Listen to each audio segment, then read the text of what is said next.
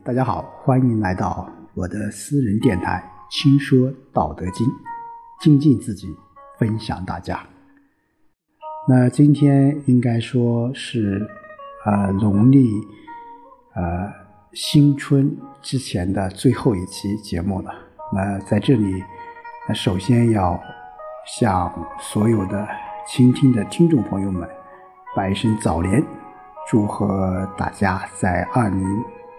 二零年能够一切顺心、如意、健康、平安。好，今天我们继续来看第六十四章：其安易持，其未兆易谋，其脆易泮，其微易散。为之于未有，治之于未乱。合抱之木，生于毫木。九层之台，起于垒土；千里之行，始于足下。为者败之，执者失之。是以圣人无为，故无败；无智，故无失。民之从事，常于己成而败之。慎终如始，则无败事。是以圣人欲不欲，不贵难得之货；学不学，夫众人之所过。以辅万物之自然而不敢为。好，在这章呢，老子还是秉承着上一章的原则，在说道的一个基础和原则。好，我们一起来看看：其安易持，其未兆易谋，其脆易泮，其微易散。啊，老子。一开始啊，他就这个可以说说了一个道理啊，这个道理在当时来说是非常具有震撼的。当然，在现在来看是容易非常容易理解的，但是在两千多年前，老子提出这样的一个见解，其实是非常先进的。其安易持，其未兆易谋，就是事物啊处于安定的状态时候，容易怎么样？容易把持控制啊。而问题处于萌芽状态时呢，就容易去处理，啊，物体在脆弱的时候怎么样，就容易被击破，叫其脆易泮，啊，这个三点水这个半字是泮，就是被击碎，啊，其为易散，啊，就在势力孤单的环境下容易被消灭，啊，就老子说到一个，就是说，啊，安字。啊，这个“安”字在现代非常重要，当然在古代也很重要。我们说国泰民安啊，什么是安？对于一个国家来讲，安定是基础。你只有安了啊，国安啊，民富啊，你只有国家安定了，你才能够发展其他的。从一个集体来说，只有内安，你才能够往外去发展。那么从个人来说，你只有得到你自己身心的平衡，啊，你才能够健康，啊，所以一个安字非常重要，啊，因此安也是我们说一切事物发展的这个基础。那安的反面是什么？就是乱。所为之于未有，治之于未乱。啊，我们发现问题的最根本的啊目的，其实什么？是要解决问题啊。所以我们要什么？要去为和治啊。这个为啊，就是我们要什么？要。要有所为，啊，要有所为，啊，治之于未乱，啊，未乱其实什么？就是安的这种层次，啊，就是未有，也就是无的这个层次，啊，解决问题就要从根本上去解决，啊，不能治治标而治本。你比如说我们，啊，我们说我们感冒了，啊，感冒了。我们说常喝水啊，喝水是什么？喝水是为了身体达到一定的平衡。我们说发生火灾了，我们要灭火啊，但绝不是灭了火就完事了。我们要什么？我们要找到起火的原因，要防患于未然啊。所以为之于未有，治之于未乱。合抱之木，生于毫木；九层之台，起于垒土；千里之行，始于足下。啊，这句话可以说我们每一个人在上学的时候都会学到这一句话啊。呃，什么千里之行，始于足下，我们每个人都会挂在这个嘴边啊。就是说，这个是什么？就是说，老子用了一个排比的一个句子。啊，就说凡是任何一件事情，我们都是什么，都是从点滴做起的，都是从小处着手的。啊，合抱之木，生于毫木啊；九层之台，起于垒土；千里之行，始于足下。你走千里路，你如果不踏进一步，你永远没有千里之行。啊，所以这就是。重点说了这个基础，我们发展就要从基础上去着手啊。为者败之，执者失之，是以圣人无为故无败，无智故无失啊。当然，这里的为啊，我们应该要区别于无为的有为。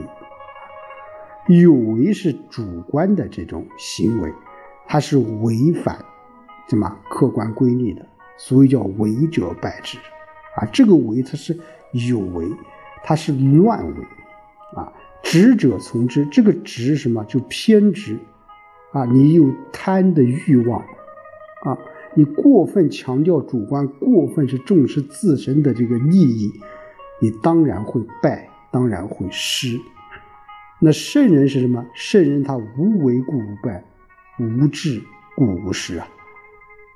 啊，圣人是什么？圣人是以道来作为人生最高准则的人。他奉行的永远是什么？是无为。我们一再强调，无为并不是什么事情都不做，而是什么？而是顺应自然，顺应自然的去为。啊，无知啊，不是说你不去做，不去执着，不去坚定一件事情，而是什么？而是要丢掉一些。私欲和欲望，你这样才能不会失去。明知从事，常于己成而败之。慎终如始，则无败事。啊，这里面有一句话叫“慎终如始”，我非常喜欢这句话。在我们平常人的思想当中，我们说叫“慎始如终”，啊，“慎始如终”，而。老子说是慎终如始，啊，我们现在讲有一句话叫行百里而半九十，什么意思啊？啊，就是说你做什么样的一件事情，越到最后你要什么，越要像当初开始一样注意啊。换句话说，慎终如始就是一以贯之。我们经常现在在很多的啊理论思想当中有一个叫一以贯之。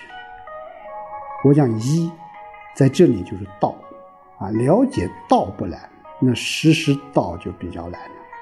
你一以贯之这个道，其实就是一个非常高的层次的人了。啊，是以圣人欲不欲，不贵难得；是以圣人欲不欲，不贵难得之货。学不学，夫众人之所过，以辅万物之自然，而不管，而不敢为啊。我们说普通的人贵什么？贵的就是难得之货。啊，圣人是不以为贵，能让圣人去贵的是什么？只有道啊。